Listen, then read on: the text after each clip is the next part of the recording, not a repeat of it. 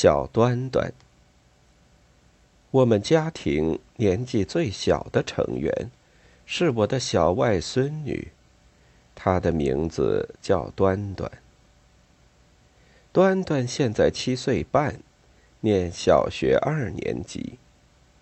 她生活在成人中间，又缺少小朋友，因此讲话常带大人腔。她说：“他是我们家最忙。”最辛苦的人，比外公更辛苦。他的话可能有道理。在我们家，连他算在内，大小八口中，他每天上学离家最早。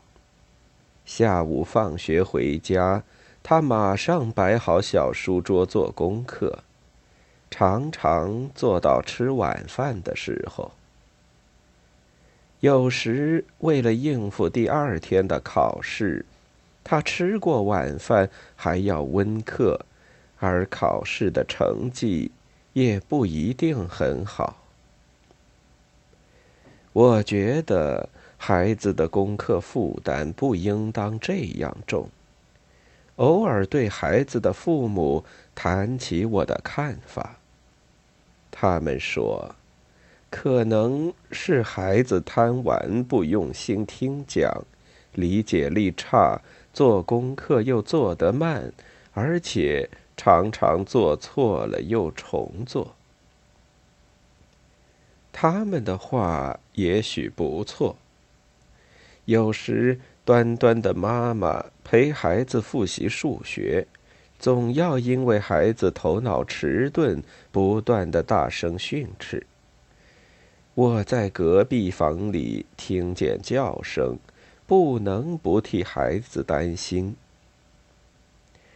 我知道自己没有发言权，因为我对儿童教育毫无研究。但是，我回顾了自己的童年。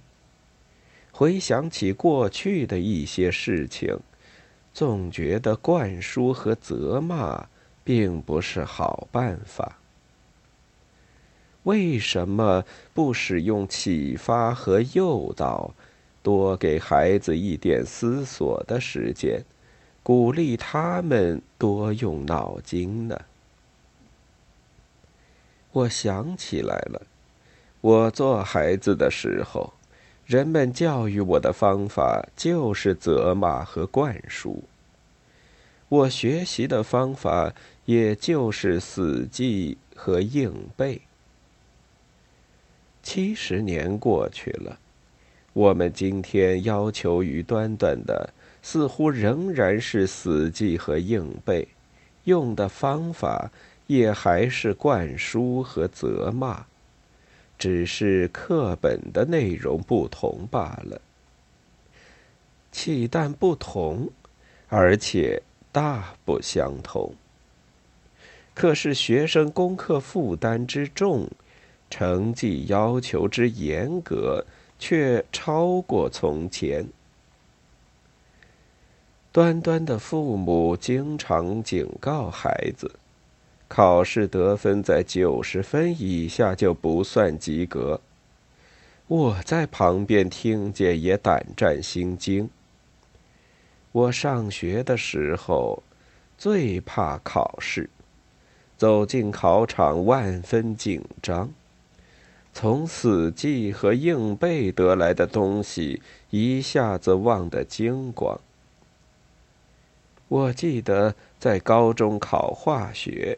我只得三十分，是全班最末一名。因此，第二次考试前，我大开夜车，死记硬背，终于得了一百分。否则，我还毕不了业。后来虽然毕了业，可是我对化学还是一无所知。我年轻时候记性好。读两三遍就能背诵，但是半年以后便逐渐的忘记。我到了中年才明白，强记是没有用的。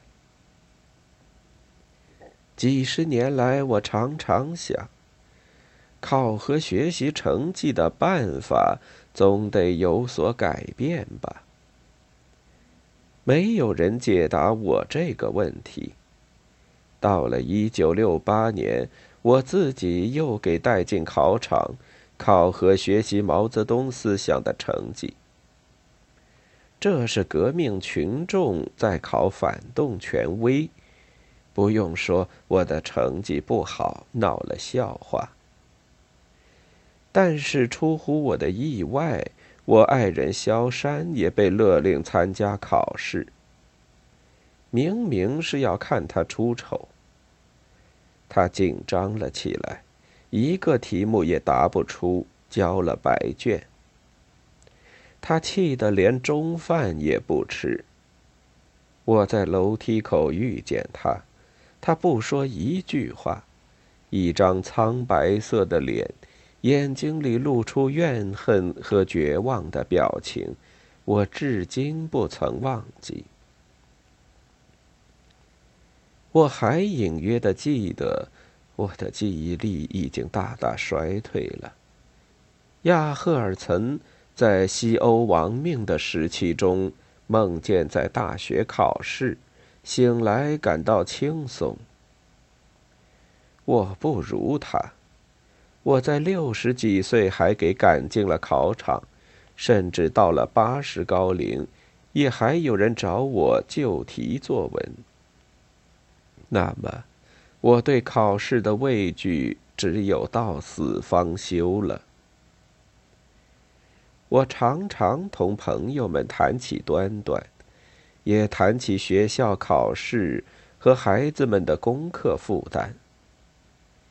对考试，个人有不同的看法，但是我们一致认为，减轻孩子们精神上的负担是一件必须做的事情。朋友们在一起交流经验，大家都替孩子们叫苦。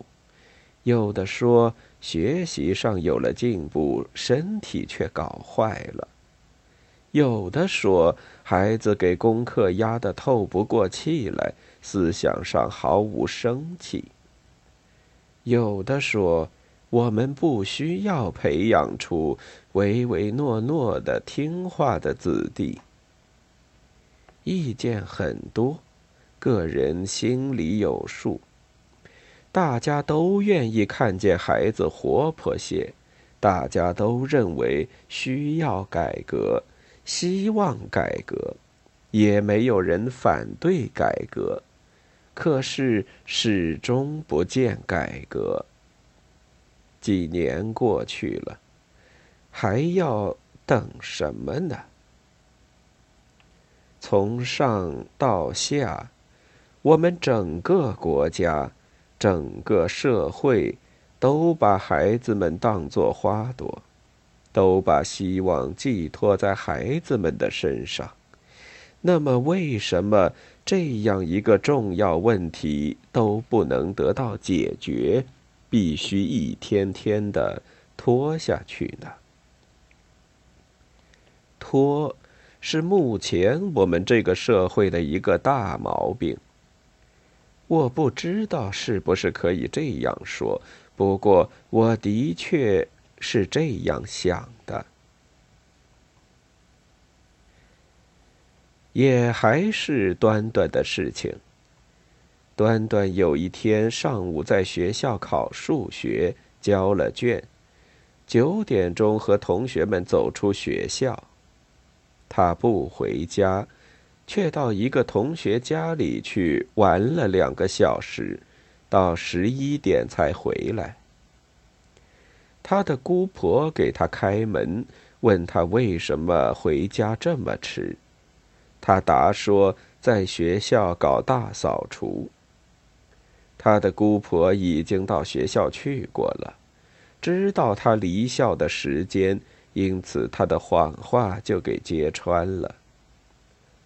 孩子受到责备，哭了起来，承认了错误。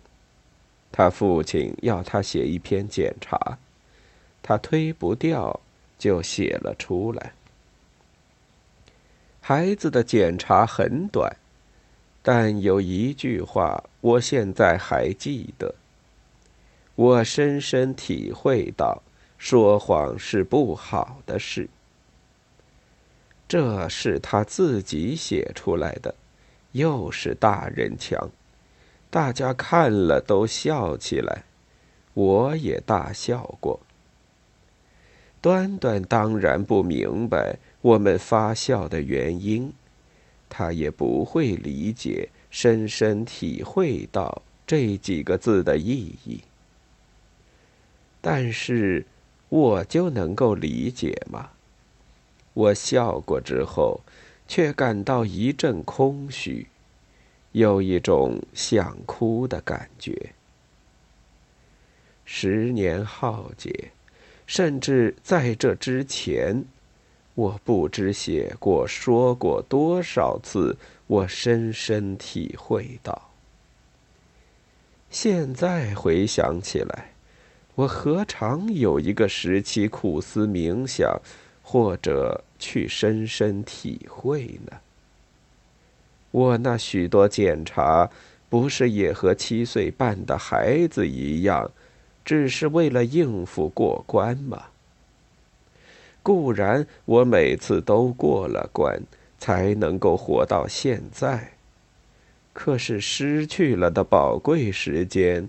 究竟有没有给夺回来呢？空话、大话，终归就是空话、大话。即使普及到了七八岁的孩子的嘴上，也解决不了问题。难道我们还没有吃够讲空话、大话的苦头？一定要让孩子们？重演我们的悲剧。我唯一的希望是，孩子们一定要比我们这一代幸福。一月二十日。